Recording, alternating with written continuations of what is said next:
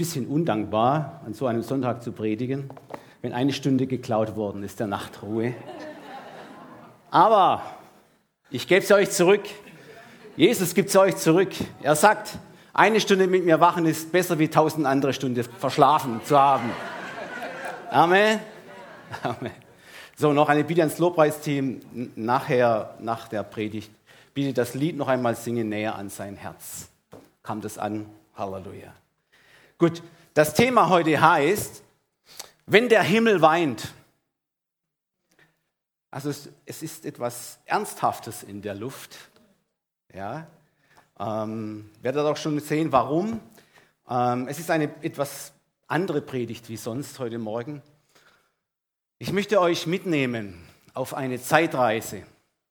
Ich möchte euch mitnehmen auf eine geschichtliche Reise. Sie steht in keinem Geschichtsbuch dieser Welt so drin. Weil ich fordere euch auf, mit den Augen Gottes diese Reise zu machen. Und da braucht man den siebten Sinn, sage ich mal, den Heiligen Geist. Wir haben gesungen in diesem einen Lied, Herr, öffne mir die Augen, dass ich mehr Offenbarung Gottes verstehen kann. Und nur mit diesen geöffneten Augen kannst du diese Botschaft heute wirklich auch so sehen, wie sie ist. Und wer sie nicht hat, diese geöffneten Augen, der wird vielleicht sagen, was ist das für ein Spinner da vorne? Was ist das? Was erzählt er da für, für Dinge? Ich verstehe sie nicht. Aber das kann sich ändern. Geöffnete Augen bekommt man, wenn die Verblendung vor den Herzensaugen weggenommen ist, sagt die Schrift.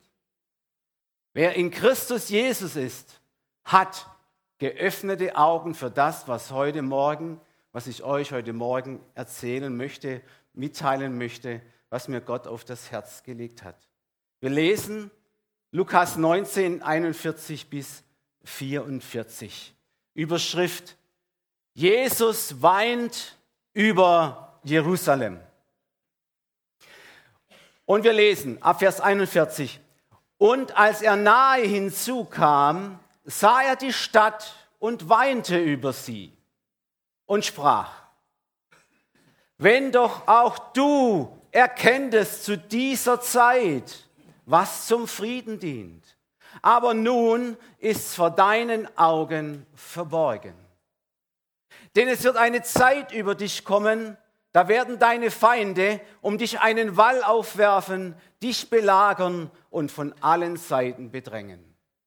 Und werden dich dem Erdboden gleich machen, samt deinen Kindern in dir und keinen Stein auf dem anderen lassen, weil du nicht erkannt hast, in der du die Zeit, in der du heimgesucht worden bist.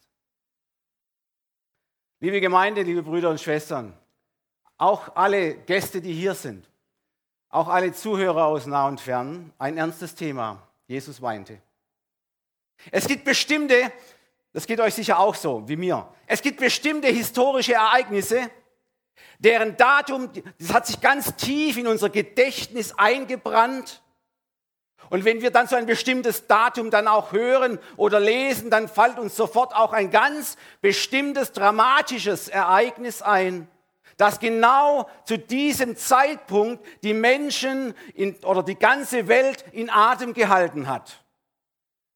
Meistens sind es keine guten Nachrichten, öfters oder meistens sind es tatsächlich schreckliche, ja sogar traumatische Ereignisse. Ab und zu gibt es aber auch, Gott sei Dank, ein paar positive Erinnerungen. Manchmal werden solche besonderen Tage zu Gedenktage oder Feiertage gemacht, wo dann ein Land oder eine Nation in ihrem Alltag einfach innehält und entsprechende Feierlichkeiten finden statt. Ein paar Beispiele. Ich fange mit ganz einfachen Beispielen an. Ähm, das Thema ist, wie gesagt, sehr ernst. Ich fange mit etwas Schönem an. Ich nenne euch jetzt ein Datum, vielleicht kann jemand was mit anfangen. Was geschah am 20.05.1956? Einer grinst. Das geht nämlich auch meinen Zwillingsbruder an.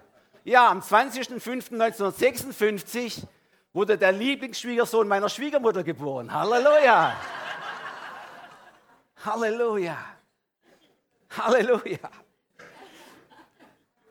Okay, ähm, das war jetzt doch schwierig vom Datum her für euch.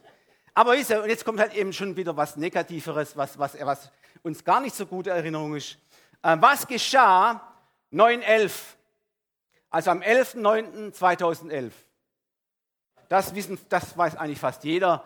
Der, der Amerika, New York, der fürchterliche Terroranschlag auf die Zwillingstürme. Ähm, das war jetzt so ein Ereignis eben aus der jüngeren Vergangenheit, aber es gehen wir mal noch ein paar tausend Jahre zurück. Was geschah im Jahre Null nach der neuen Zeitrechnung? Das ist eigentlich auch einfach. Jesus wurde geboren. Als die Zeit erfüllt war, sandte Gott seinen Sohn auf diese Erde zu uns Menschen. Halleluja. Wisst ihr, und da war, da war der Himmel nicht traurig. Da war sowas von eine gute Stimmung, dass die Engel sich nicht halten konnten. Da kann man nachlesen, der Weihnachtsgeschichte. Die Engel kamen herab und riefen, Ehre sei Gott in der Höhe. Ja, und allen Menschen seines Wohlgefallens Friede. Halleluja. Ja, also im, im Himmel ist nicht nur Traurigkeit, im Himmel ist eigentlich mehr Freude. Dass aber auch Traurigkeiten gibt, das werden wir noch sehen. Das war eine gute Botschaft für alle Menschen, die Weihnachtsbotschaft und eine ganz schlechte Botschaft für den Teufel. Halleluja. Ihr Lieben, dieses Ereignis war ja da so gewaltig, dass seither unsere ganze Geschichte, die Geschichte der Menschheit in vor und nach Christus eingeteilt wird. Und jetzt möchte ich mal in unser Land, mal in unser Deutschland, mal euch hineinnehmen in diese Geschichte. Und da sind es wirklich auch ganz negative Sachen. Das sind also bestimmte Daten, die uns auch viel sagen, heute noch. Wer weiß, was am, 9., am 1.9.1939 geschah? Beginn des Zweiten Weltkrieges. Mit dem berühmten Ausspruch, seit 5.45 Uhr wird zurückgeschossen. Eine Intrige der Nazis, die Polen hätten sie angegriffen. Dabei stimmt das ja überhaupt gar nicht. Wir wissen, dass das eine historische Lüge ist. Die Polen sind ein friedliches Volk. Ich hoffe auch heute noch. Halleluja. Aber noch so, ein, noch so ein, eine, eine traurige Geschichte, so ein trauriges Datum, das geht jetzt ganz besonders die Pforzheimer an, die am 23.02.45, was war da? Die Bombardierung Pforzheims von den Alliierten zerbombt. 17.600 Tote innerhalb von 20 Minuten. Noch ein Datum. Was geschah am 8.5.45? Ja, genau. Ende des Zweiten Weltkrieges, Kapitulation der deutschen Wehrmacht. Admiral Dönitz unterschreibt in Frankreich den Friedensvertrag. Auch ein berühmter Satz. Seit 23 Uhr schweigen die Waffen. Halleluja. Noch ein Datum, der 24.12.45. Das ist Weihnachten. Das war das erste Friedensweihnachtsfest nach dem Krieg. Die Kirchen waren brechend voll. Noch ein Datum, jetzt kommt was Schöneres. Der 3.10.1990. Halleluja, die Wiedervereinigung Deutschlands. Was niemand für möglich gehalten hat, ohne einen Schuss wurden wir wieder vereint. Halleluja. Jetzt nenne ich euch ein Datum, das sagt ihr vielleicht gar nicht so viel. Was aber geschah am 6.8., äh, am 6. 8, 8., also 6. August 70 nach Christus? Ja. Sogar, ich sage es euch noch präziser, da war noch nicht die Zerstörung. Dieses, dieses Datum, 6.8.70 nach Christus, ist ein ganz geschichtsträchtiges Datum für das ganze Volk Israel. Ihr Lieben, am 6. August des Jahres 70 nach Christus wurde zum allerletzten Mal im Jerusalemer Tempel ein Tier geopfert. Der Grund? Es gab keine Tiere mehr in der Stadt, weder zum Opfern noch zum Essen. Es gab zu diesem Zeitpunkt so gut wie gar keine Nahrungsmittel mehr. Die Stadt Jerusalems war schon seit Monaten von den Römern belagert worden. Es war die schrecklichste und grausamste Zeit für die Zionsstadt. Und ein paar Wochen später drangen die römischen Soldaten in die Stadt hinein. Sie verwüsteten den Tempel und die ganze Stadt. Es war der Tiefpunkt, der absolute Tiefpunkt in der wechselvollen Geschichte Zions und des Volkes Israel überhaupt. Und da die Geschichte Israels und des Christentums eng miteinander verbunden ist, wurde in der Kirche ein Gedenktag für diesen traumatisches Ereignis eingeführt. Es ist der sogenannte Jerusalem-Tag oder Israel-Sonntag. Er wird im Kirchenjahr am, 10. Son am 11. Sonntag nach Trinitatis gefeiert, also elf Wochen nach Pfingsten.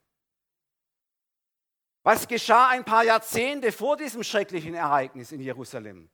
Und das haben wir im Predigtext schon gelesen. Wenige Tage vor seiner Hinrichtung kam Jesus nach Jerusalem in diese Stadt des großen Königs, so wie er sie nannte. Bis kurz vor der Tür, also in den Toren Jerusalems, war Jesus Einzug so richtig gekennzeichnet von, von Fröhlichkeit, von lautem Jubel der Menschen. Wir denken ja an diesen Tag als den Palmsonntag. Doch als Jesus den Ölberg erreicht hatte, alle, die schon mal dort waren, ich war persönlich noch nicht dort, aber vom Ölberg hat man die beste Sicht auf das ganze Panorama Jerusalems. Und als er da war, da schlug die Stimmung, zumindest bei Jesus, dramatisch um. Dramatisch um. Es steht geschrieben, und er weinte über diese Stadt. Ihr Lieben, ich habe nachgeschaut, der Ausdruck weinte hat im Urtext noch eine viel dramatischere Bedeutung. Jesus weinte nicht nur Tränen, es überfiel ihn lautes Schluchzen. Er ist in seinem Inneren zutiefst erschüttert. Liebe Gemeinde, wir bekommen hier schon einen Eindruck, einen Eindruck in das Herz Gottes, das von Jammern und Schluchzen erfüllt ist. Jesus ist Gott. Was heißt das? Er weint hier. Er hat tiefes Schluchzen. Er ist erschüttert in seinem Innersten. Das ist der Gott, der Himmel und Erde geschaffen hat, ihr Lieben. Das ist der Herr über alle Naturgewalten, der Kranke heilt, der Tode auferweckt, vor dem die Dämonen fliehen, der zu dem Unsichtbaren spricht, dass es sichtbar wird. Der allmächtige Gott, dieser allmächtige Gott, er steht hier vor den Toren Jerusalems, zutiefst erschüttert in seinem Inneren. Er weint heiße Tränen seiner Liebe weil er durch seine göttliche Eigenschaft mehr und weiter sieht als die Menschen mit ihrem natürlichen Auge. Wir Menschen, wir sehen nur den Kronos, das ist die Geschichte der Menschheit. So im Rückblick, wie wenn man Zeitung liest, das sieht man auch immer nur als im Rückblick. Doch Jesus sieht den Kairos Gottes, die Heilsgeschichte Gottes, im prophetischen Vorausblick, was kommen wird. Und er sah vor seinem inneren Auge bereits diese, diese, diese prächtigen Fassaden der Stadt. Er sah sie schon in Trümmern. Und den Tempel, die Wohnung Gottes zerstört. Und er sah sein Volk, zu dem er doch gesandt war, zerstreut in alle Länder dieser Erde, zusammen mit den vielen, vielen furchtbaren Progromen, die in vielen Jahrhunderten noch kommen werden und Leid bringen würden über dieses Volk. Und was Jesus mit seinem geistigen Auge schon in naher Zukunft sieht, ihr Lieben, das ist ein triftiger Grund, dass er in diesem Augenblick so zutiefst erschüttert war. Vers 43 lese ich nochmal und 44. Denn es wird eine Zeit über dich kommen, da werden deine Feinde um dich einen Wall aufwerfen, dich belagern und von allen Seiten bedrängen. Und sie werden dich dem Erdboden gleich machen, samt deinen Kindern in dir und keinen Stein auf den anderen lassen in dir, weil du die Zeit nicht erkannt hast, in der du heimgesucht worden bist. Ihr Lieben, dieses Wort Heimsuchen, in der Luther-Übersetzung steht hier das Wort Heimsuchung. Ich habe mir viele Wochen Gedanken gemacht über dieses eine Wort Heimsuchung. Was bedeutet Heimsuchung? Heimsuchung, ihr Lieben, bedeutet in der Sprache der Bibel, ganz vereinfacht jetzt mal ausgedrückt, Gottes Besuch und Offenbarung bei den Menschen. Und wenn das geschieht, ihr Lieben, dann kommt Segen vom Himmel herab, genau zu den Menschen, genau zu dem Volk, die diese Offenbarung Gottes auch erkennen und annehmen. Es steht in den Sprüchen geschrieben, wo keine Offenbarung Gottes ist, das kannst du für jedes Land dieser Welt so sehen, wo keine Offenbarung ist, keine Heimsuchung und sie wird, und sie wird nicht erkannt. Heimsuchen gibt es genug. Aber wenn sie nicht erkannt wird, dann wird ein Volk wüst und leer. So steht es in, in meiner und in deiner Bibel. Und ausgerechnet, ihr Lieben, ausgerechnet an diesem heilsgeschichtlich wichtigsten Tag für das Volk Israel, in diesem alles entscheidenden Augenblick, als der Messias, dieser lang ersehnte, dieser lang herbeigebetene Heilsbringer von den Propheten Israels hunderte Mal schon vorausgesagt und prophezeit, als er vor den Toren der Zionstadt angekommen war, haben sie ausgerechnet ihn jetzt nicht erkannt. Sie waren blind für Gottes letzte große Heimsuchung für sein auserwähltes Volk. Ach, wenn du doch erkannt hättest, sagt Jesus mit Tränen, zu dieser Zeit, was dir zum Frieden dient. Aber nun ist vor deinen Augen verborgen. Und wie viel gnädige Heimsuchung, ihr Lieben, hatte dieses auserwählte Volk Gottes schon hinter sich. Ich mache jetzt einen geistlichen, einen Ausflug, also Rückblick auf die Geschichte Israels. Was hat, was hat Gott über, über, über, mit diesem Volk alles getan? Weil er es aus Liebe, aus Liebe heraus erwählt hat. Aber ich sage euch gleich eins dazu, weil das Neue Testament sagt, dass wir Christen auch ein auserwähltes Volk sind, stimmt's? Petrusbrief. Erwählung hat immer mit viel Verantwortung zu tun. Immer mit viel. Erwählung ist was Schönes. Israel wurde als, als ein Volk von Priestern und Königen, also praktisch von Gott erwählt. Und das genau sagt das Neue Testament, wir Christen auch. Das ist eine schöne, tolle Verheißung und Zusage. Wir sind ein Volk von Priestern. Erwählt von Gott selbst, jeder einzelne von euch. Aber Erwählung ist ein Privileg, ja, toll, super. Aber Erwählung bringt auch Verantwortung mit sich. Und nur so können wir verstehen diese wechselvolle Geschichte Israels. Und was hat Gott diesem Volk sich heimgesucht? Ja, was hat er alles gemacht? Unter gewaltigen Zeichen und Wundern hat Gott sie aus der Sklaverei in Ägypten befreit. Er hat sie heimgesucht am Berg Sinai und sich ihnen besonders offenbart und ganz feierlich einen Bund mit ihnen geschlossen. Und er hat sie wohl hingehen lassen in dieses gelobte Land. Durch eine weitere Heimsuchung führte er sie schließlich sichtbar durch die Wolkensäule am Tag und durch die Feuersäule in der Nacht durch die Wüste in dieses gelobte, in dieses verheißene Land hinein. Und im weiteren Verlauf zeigte er mit dem Volk große Geduld, obwohl sie immer wieder zu ihm, ja, von ihm abfielen. Sie waren undankbar und sie haben sogar ganz ordentlich gegen ihn gemurrt. Ich erzähle euch das jetzt auch alles vor dem Hintergrund, dass Paulus gesagt hat, das Schicksal Israels hat ganz viel mit deiner Nachfolge in Christus zu tun. Er sagt, es ist uns als Beispiel geschrieben. Es ist sogar eine Warnung für uns Christen. Hat er, hat er das genannt? Ich werde nachher noch drauf kommen. Also Murren ist ganz, eine ganz blöde Geschichte, ja, vor Gott zu murren. Und sie zweifelten auch immer wieder an seiner Treue. Sie zweifelten an seiner Liebe, an seiner Versorgung. Sie glaubten nicht mehr an seine Verheißungen. Ja, und schließlich dienten sie sogar fremden Göttern mit gräulichem, abscheulichem Götzendienst. Und immer wieder, wisst ihr, jetzt kommt diese Geduld Gottes, und immer wieder sandte Gott seine Propheten zu diesem auserwählten Volk, um sie zu warnen, um sie zur Umkehr zu bringen und zu führen. Wir lieben diesen, diesen schmerzhaften historischen Rückblick, den ich gerade euch erzählt habe, hatte Jesus damals vor Jerusalem genauso vor Augen, wie ich euch gerade gezeigt habe.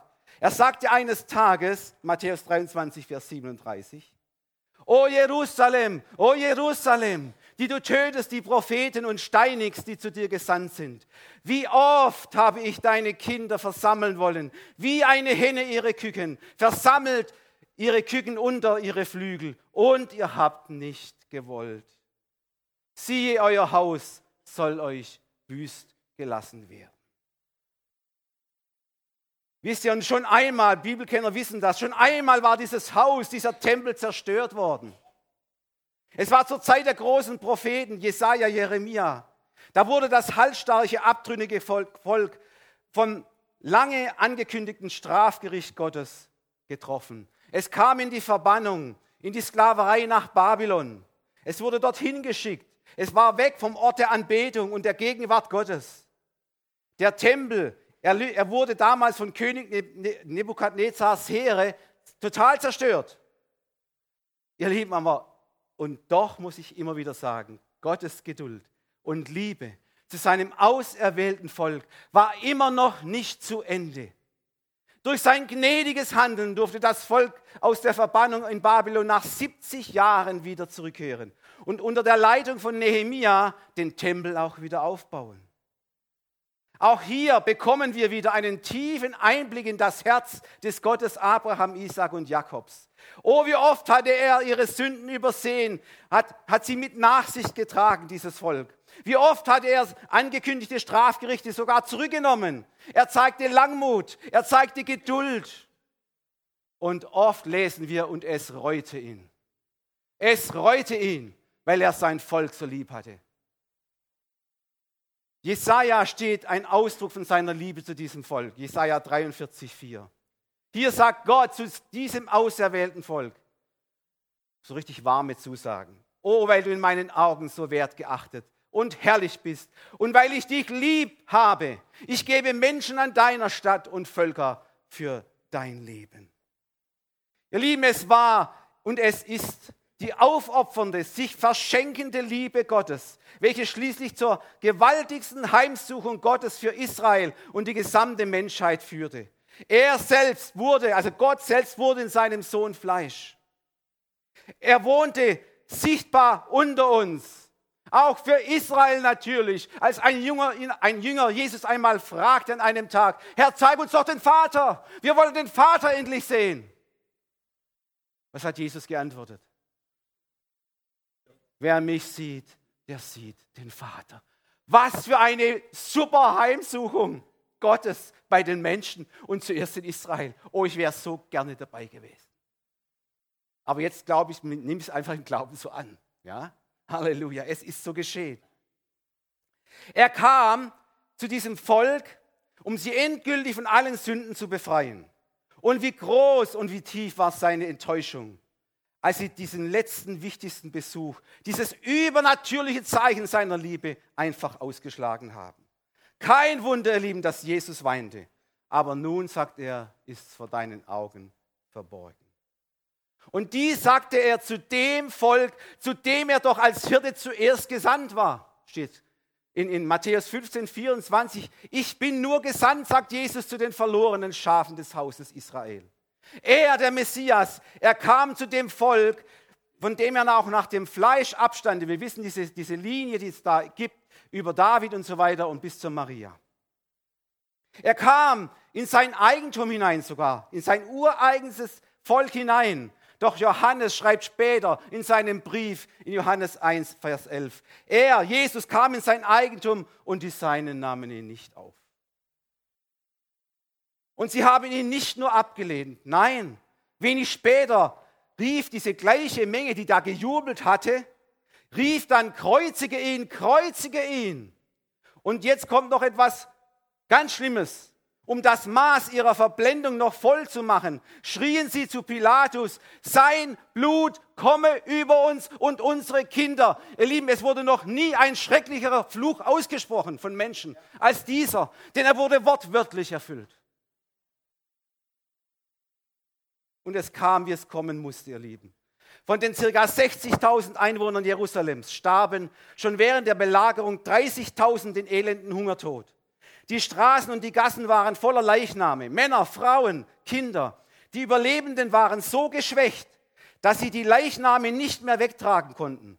Tausende flohen aus der Stadt, aber die wurden schon vor den Toren der Stadt von den Römern aufgegriffen und sofort gekreuzigt. Und das taten sie so lange, bis kein einziger Baum mehr in der ganzen Umgebung Jerusalems mehr war. Es ging ihnen sozusagen das Material aus.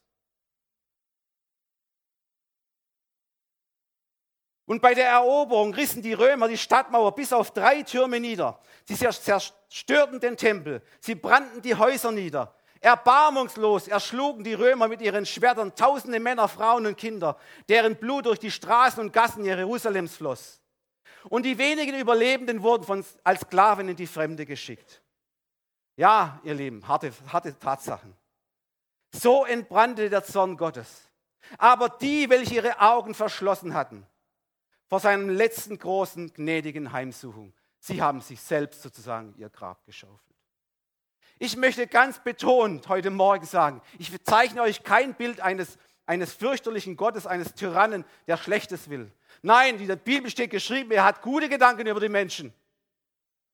Aber Gott hat geistliche Gesetze in diese Welt hineingegeben und die sind noch nie, die sind auch jetzt nicht aufgehoben worden.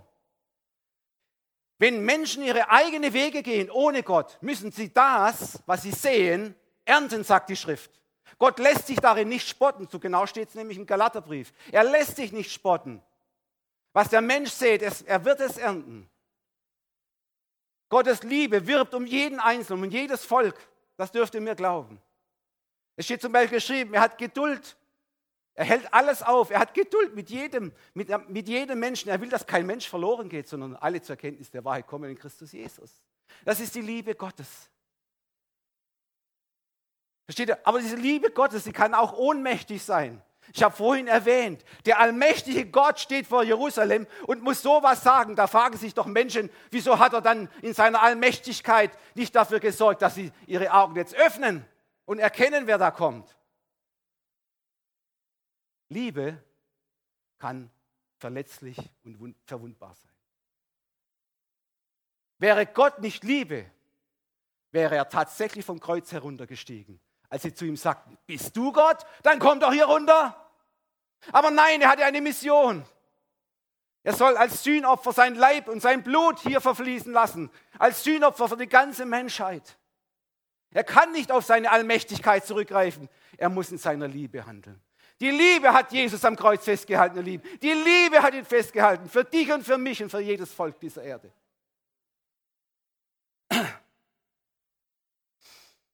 Halleluja. Ach, hätten sie doch den Friedenfürsten erkannt, der da vor ihren Toren stande. Bis heute, Lieben, gibt es in Jerusalem keinen Tempel mehr. Bis heute ist kein Frieden in die Stadt eingezogen, obwohl ja in diesem Namen Jerusalem, also Shalom, äh, heißt übersetzt äh, Schauung des Friedens drin ist, steht. Schauung des Friedens, wenn man das so übersetzt.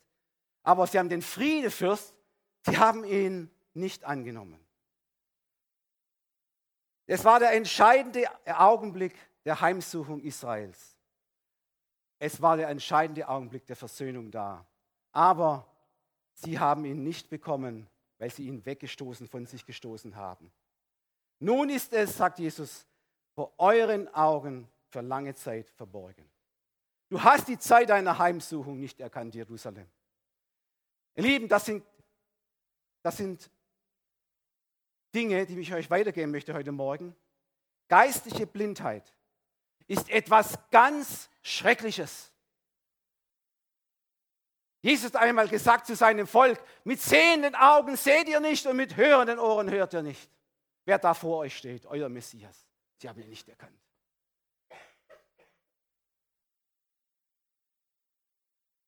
Und jetzt möchte ich zu Deutschland kommen.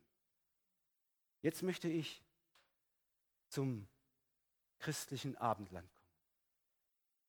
Wieder so ein geschichtsträchtiges Datum. Ich, ich bin mir nicht sicher, ob ihr es überhaupt wisst, was da geschehen ist. Manche wissen es vielleicht. Der 15.09.1909. Bitte? Die, die Resolution, die Berliner Erklärung. Vor vielen, vielen Jahrhunderten kam das Evangelium nach Deutschland, nach Mitteleuropa, ins christliche Abendland. Und immer wieder geschahen Gottes gnädige Heimsuchungen. Immer wieder hat er, hat er Reformatoren geschickt. Er hat großartige Erweckungsprediger geschickt. Und es hat Erweckungen gegeben, da und dort in Mitteleuropa, in Deutschland. Uli ist ein Experte für Erweckungen, den könnt ihr fragen, was da alles los war. Immer wieder hat Gott uns heimgesucht, auch uns Deutsche, mit wunderbaren Erweckungspredigern. Und er hat uns einen Martin Luther geschenkt, der das Evangelium wieder dahingestellt hat, wo es hingehört. Der Gerechte wird nur aus Glauben leben, nicht aus Werken. Halleluja. Und dann, im Jahre 1909, war eine große Erweckung in Kalifornien, in der Azusa Street. Street. Schwäbisch Street. Street. Halleluja. Erweckung. Der Heilige Geist ist ausgegossen wieder, wie damals zu Pfingsten. In den Gemeinden in Kalifornien. Und natürlich, das bleibt nicht für sich, das bleibt nicht allein. Die Erweckung kam über den Atlantik. Es kommt auch manchmal Gutes über den Atlantik rüber. Halleluja. Kam zu uns nach Deutschland. In den Kirchen Deutschland wurde im Heiligen Geist gesungen, gelobt. Und das hat natürlich auch jemand gehört und mitbekommen. Es war der Gnadauer Bund, der sich dann zusammengesetzt hat in Berlin am 15.09.1909 und eine Resolution ähm, äh, herausgegeben hat, wo diesen Heiligen Geist, man höre und staune, als einen Geist von unten bewertet hat. Von der Hölle, vom Teufel und nicht vom Himmel. Ich habe nachgelesen, in keinem anderen Land hat es sowas jemals gegeben. Aber in Deutschland. Das ist nichts zum Klatschen. Das ist nichts zum Klatschen. Im Gegenteil. Diese Pfingstbewegung, die da hineinkam nach Deutschland, sie wäre so heilsbringend gewesen. Sie wäre so segnend gewesen. Sie hätte die Augen der Menschen wieder neu geöffnet für Gottes Heimsuchung und Offenbarung für ein Land, dass es ihm wohlgeht. Und sie haben diesen Heiligen Geist als ein Geist von unten bewertet. Und die Folgen waren mehr wie schrecklich. Mehr wie schrecklich. Warum? Sie haben den Beistand Gottes hinausgeworfen. Sie haben den Paraklet weggeschmissen, von sich gewiesen. Sie haben den Geist der Wahrheit von sich gewiesen. Und wenn der Geist von der Wahrheit von uns gewiesen wird oder, oder von anderen gemacht wird, ihr Lieben, was kommt dann? Dann kommt der Geist der Lüge. Dann kommen die Lügengeister. Jesus hat einmal gesagt, wenn ein Herz leer ist, dann kommen sieben andere Dämonen. Und es wird noch siebenmal schlimmer mit ihnen. Und es wurde siebenmal schlimmer mit allen auch in der Kirche damals. Und das blieb auch wiederum nicht ohne Auswirkungen. Ihr wisst, was dann geschah. Jesu Warnung vor einem leeren Haus und Herz erfüllte sich. Wortwörtlich. Hitler kam an die Macht. Hitler, das weiß man, das ist ganz gesichert, war zumindest in seiner Anfangszeit in den höchsten Logen Europas zugänglich, hat er Zugang gehabt. Das waren Satanisten. Das waren wirkliche Satanisten, Satans Anbeter. Und er kam aus diesem Bereich heraus. Und sein Selbstverständnis war, könnt ihr auch nachlesen, ich erzähle euch nur Wahrheiten. Er sah sich selbst als ein Heilsbringer. Er sah sich als ein Messias für Deutschland, für Europa, für die ganze Welt als der Befreier. Das war seine Sicht. So hat er sich gesehen. Dabei war er ein Vorläufer des Antichristen. Äh, Johannes schreibt im ersten Brief, es werden viele Antichristen vorher kommen. Er war ein Vorläufer des Antichristen. Und das kann ich mit Fug und Recht behaupten. Warum?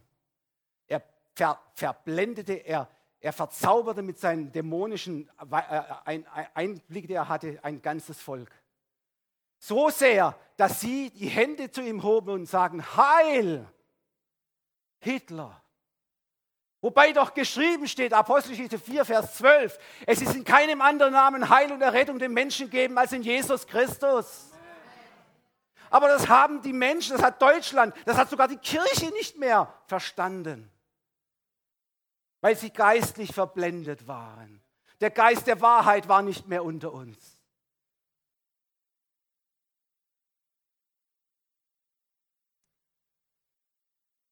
In diesem Zusammenhang wird immer wieder zwei Fragen gestellt.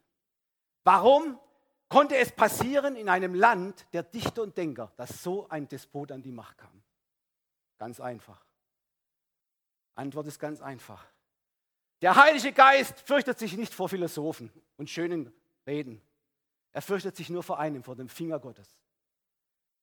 Vor dem Finger Gottes, das ist ein Bild auf den Heiligen Geist. Jesus hat einmal gesagt, wenn ich durch den Finger Gottes die Dämonen austreibe, also das ist der Heilige Geist, da, da fürchtet er sich davor. Aber nicht vor Philosophen. Da erzittert er nicht davor. vor schönen Reden. Die zweite Frage, warum hat die Kirche das alles verschlafen? Warum hat sie keinen Aufstand gemacht und gesagt, hey, Heil darf man nie zu keinem Menschen sagen, nur zu Jesus? Warum? Weil sie den Heiligen Geist fortgeschickt hatten. Die Kirche war zu schwach. Es gab zwar einzelne Pfarrer, auch hier in Süddeutschland, ich habe da Berichte gelesen, die haben sich gegen diese Despoten aufgelehnt, haben gesagt, nein, bei mir nicht, in meiner Pfarrei geschieht sowas nicht. Die wurden alle abtransportiert in die Konzentrationslager. Es waren einfach zu wenige. Versteht ihr? Die Kirche als Ganzes hat versagt. Sie war verblendet. Die Bilanz des Zweiten Weltkrieges ist erschreckend. 55 Millionen Tote weltweit, über 6 Millionen Juden ermordet. Halb Europa liegt in Schutt und Asche. Dann kam der 23.02.1945. Pforzheim wird bombardiert innerhalb 20 Minuten. Richteten unter anderem 300 Brandbomben, fürchterliche, fürchterliche Feuersturm an. Bei uns in Ödesheim gibt es einen Ort, das ist der Schulhof, der liegt am höchsten auf einem kleinen Hügel. Meine Eltern haben erzählt, an diesem Tag gingen alle, strömte ganz Ödesheim auf den Schulhof. Warum? Weil der gesamte südwestliche Himmel, man schaut da nach Südwesten, nach Pforzheim, der gesamte südwestliche Himmel war rot von dem Feuersturm. Es war, als ob der Himmel weinte. Es war so entsetzlich heiß, haben Augenzeugen berichtet, dass die Menschen versuchten, in der Enz hineinzuspringen, um Kühlung zu finden. Aber das konnten sie nicht, weil an manchen Stellen hat die Enz gekocht. Und Augenzeugen haben gesagt, sie haben Leichname gefunden, die waren so verkohlt, dass sie klein waren wie ein Schneeball. Ach, Deutschland, ach, christliches Abendland, wenn du doch damals erkannt hättest, wer zu dir gekommen ist. Der Geist der Wahrheit. wenn du doch den Friedenfürst angenommen hättest.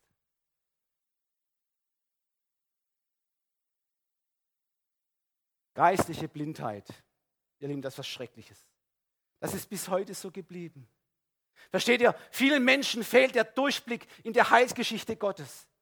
Gerade was das Geschick Israels angeht und das Kommen des Messiases, und was danach geschah und davor geschah, alles wird missverstanden von einer Welt, die eben keine geöffnete Augen hat. Wundert euch nicht, wenn die Reporter lauter Lügen erzählen. Sie haben diesen Geist der Wahrheit nicht. Die meisten zumindest nicht. Mit geöffneten Augen kannst du viele Dinge viel besser verstehen in dieser Welt. Warum sie so verrückt ist. Warum so viele schlechte Dinge geschehen. Wer die Augen geschlossen hat, nur, nur so einer, der geistig blind ist, kann, kann, kann Aussagen machen, wie zum Beispiel der Islam gehört zu Deutschland. Nein. Jesus Christus gehört zu Deutschland. Unsere ganzen Werte, ihr Lieben, sei es in der Wirtschaft, sei es in der Politik, sei es in der Rechtsprechung, ist gebaut auf den Werten der Bibel, auf Jesus und nicht auf den Islam. Der kam erst 700 Jahre später. Bis dahin war Deutschland schon das Evangelium erreicht. Halleluja. Das ist die Wahrheit. Ich sage das nicht aus politischen oder wahltaktischen Gründen, versteht mich bitte, ja? Ich sage das, weil es die Wahrheit ist. Und damals war das ganze Volk Israel so verblendet, sie haben das Zeichen Gottes nicht erkannt. Sie erwarteten etwas anderes, wer weiß es. Was erwarteten sie, als Jesus vor den Toren stand? Mit ihren verblendeten Augen. Genau, sie erwarten so, das heißt typisch, es ist eigentlich ganz typisch menschlich. Sie erwarteten einen Befreier, der mit Schwert und ja und reinhauen sie endlich von, der, von, der, von, dieser, von dieser Römern befreite, von dieser, von dieser Unterdrückung der Römer, das schon über mehrere Jahrzehnte gegangen ist. Den haben sie erwartet. Und weil sie so diese Erwartungshalten hatten, haben sie einfach nicht erkannt, dass wer da zu ihnen kommt. Eigentlich hätten sie das Zeichen verstehen müssen. Wir wissen doch alle, er, es steht geschrieben, er, er reitet sanftmütig auf einem Esel. So kam der Befreier nach Jerusalem. Wie oft hat er zu ihnen gepredigt und gesagt, ihr Lieben, mein Volk, mein Reich ist nicht von dieser Welt. Es ist ein geistliches Reich. Es wird nicht gebaut mit Heer und Kraft, sondern mit meinem Geist. Liebe Gemeinde, und so ist es bis heute geblieben. Selbst Menschen, die sich Christen nennen, beurteilen die Geschichte Israels und seine Stellung in dieser Welt falsch, weil sie keinen geistlichen Durchblick haben. Kein Wunder, dass Paulus schon damals inbrünstig zu Gott betete, zu seiner Gemeinde, dass sie geöffnete Augen bekommen. Epheser 1, 17 und 18. Dass der Gott unseres Herrn Jesus Christus, der Vater der Herrlichkeit, euch gebe den Geist der Wahrheit und Offenbarung, ihn zu erkennen. Er gebe euch erleuchtete Augen des Herzens, damit ihr erkennt, zu welcher Hoffnung ihr von ihm berufen seid, wie herrlich und reich die Herrlichkeit ist seines Erbes für euch. Halleluja. Liebe Gemeinde, auch alle Zuhörer, das ist schon eine besondere Predigt, ich gebe es zu. Aber nur mit diesen geöffneten Herzensaugen können wir auch heute erkennen, dass Gottes Heilsgeschichte mit Israel noch lange nicht fertig ist. Nein, nein, seine Liebe und seine Treue bleibt trotz menschlicher Untreue bestehen, sagt das Wort. Wenn wir untreu sind, so bleibt er treu. Halleluja. Seine Liebe und Treue, die sorgt für so viel Gutes in dieser Welt. Ein Psalmist hat einmal gesagt, deine Güte ist es, dass wir nicht ganz vollkommen aus sind. Ihr Lieben, so wie damals zu Elias Zeiten, als durch Israels Ablehnung und Götzendienst alles so richtig nach, nach jetzt ist endlich Schluss ausgesehen hat, hat Gott sich selbst, hat er selbst dafür gesorgt, dass sich nicht alle Knie vor den Balen gebeugt haben in Israel. Und so hat er auch heute dafür gesorgt, bis heute. Bis heute fanden und finden Frieden in Jerusalem und in Israel die sogenannten messianischen Juden.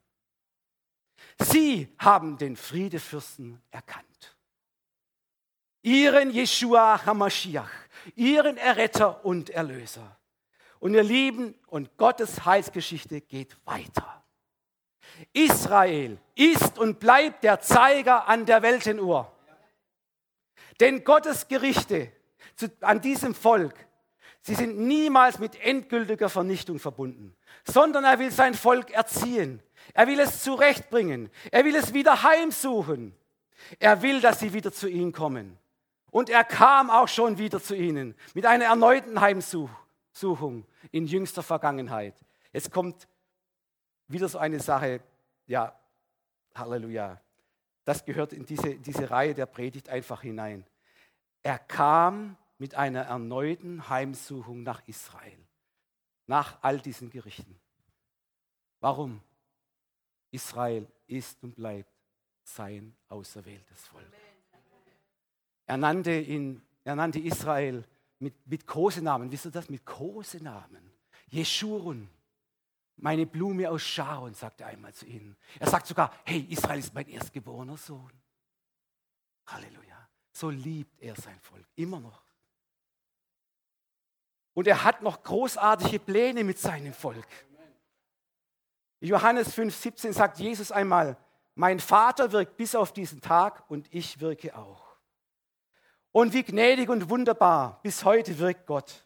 Durch Israels Verstockung, sagt die Schrift, ist uns Menschen Heil widerfahren.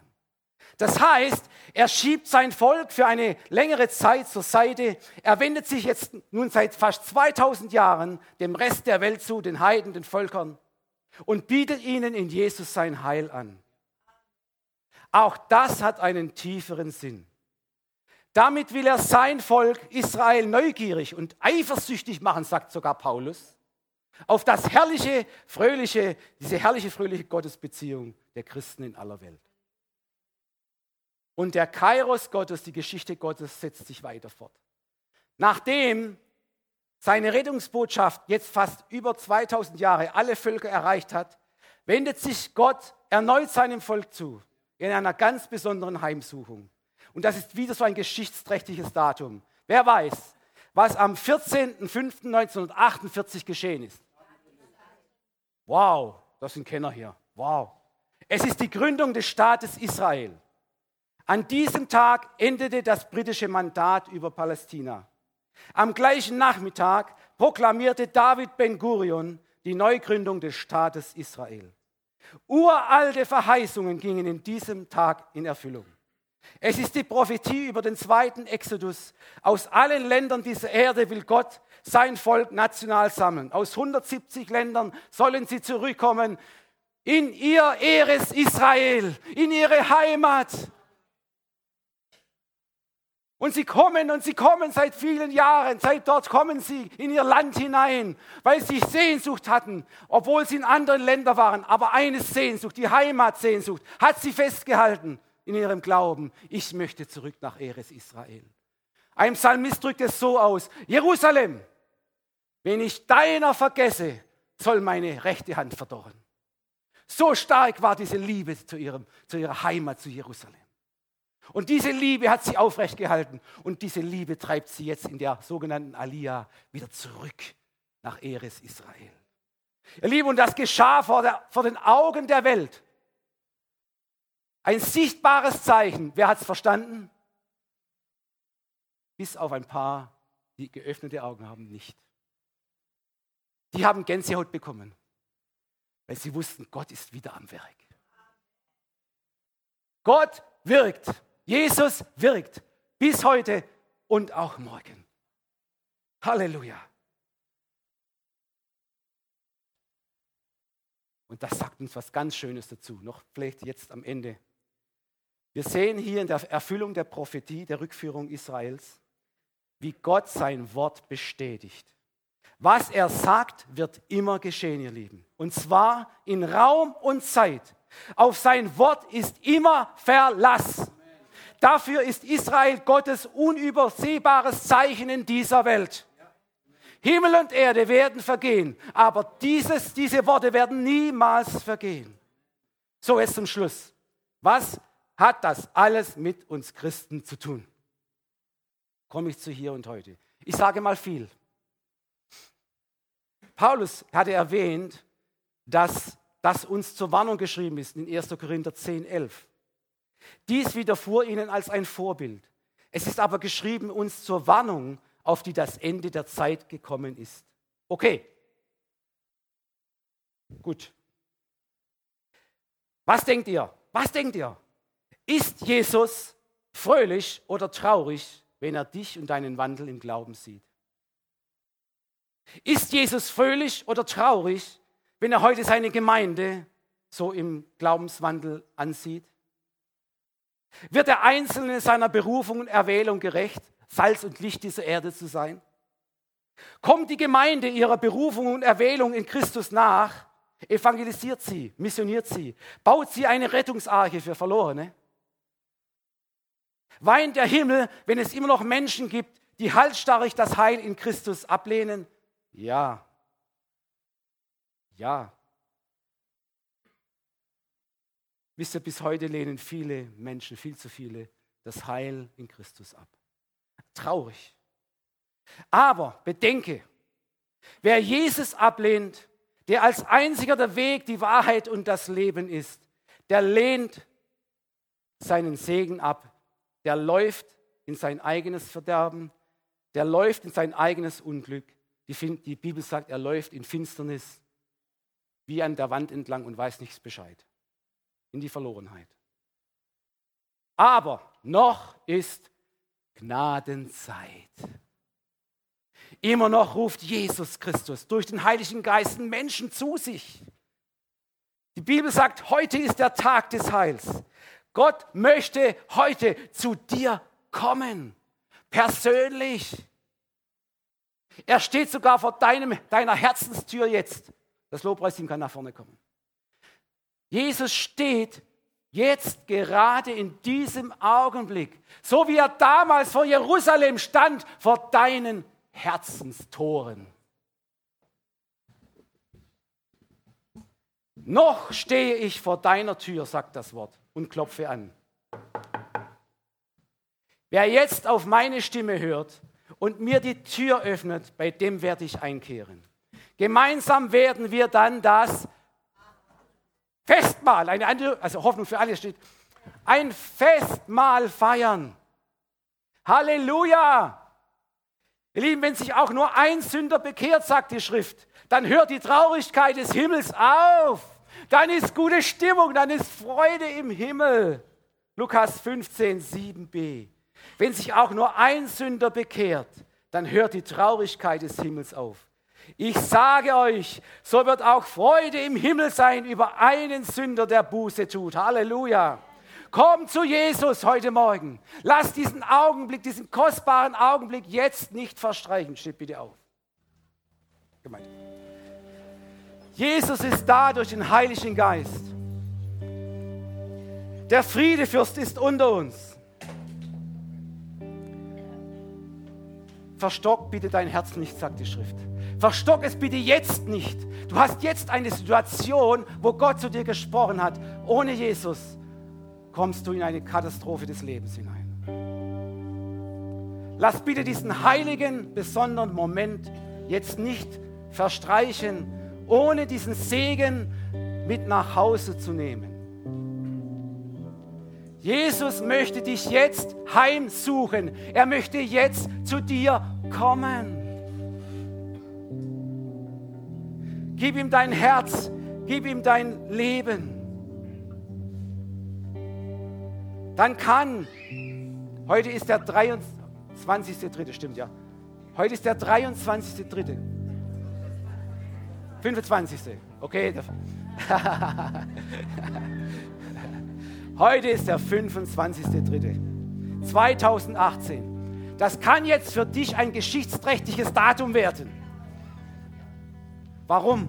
Wenn du dein Leben Jesus gibst, dann, dann sagt die Schrift, wirst du eingetragen in die Geschichtsbücher Gottes, in das Buch des Lebens. Und niemand kann den Namen wieder ausradieren. Halleluja. Das kann dein Tag sein, dein geschichtsträchtiger Tag. Kein trauriger, ein freudiger Halleluja. Komm jetzt zu Jesus. Du kannst zu mir kommen und dein Leben, ich werde mit dir ein Gebet sprechen, ein Übergabegebet an Jesus Christus, den Friedefürst. Und ich verspreche dir, Friede wird in deinem Herzen einkehren. Friede wird einkehren in dein Leben.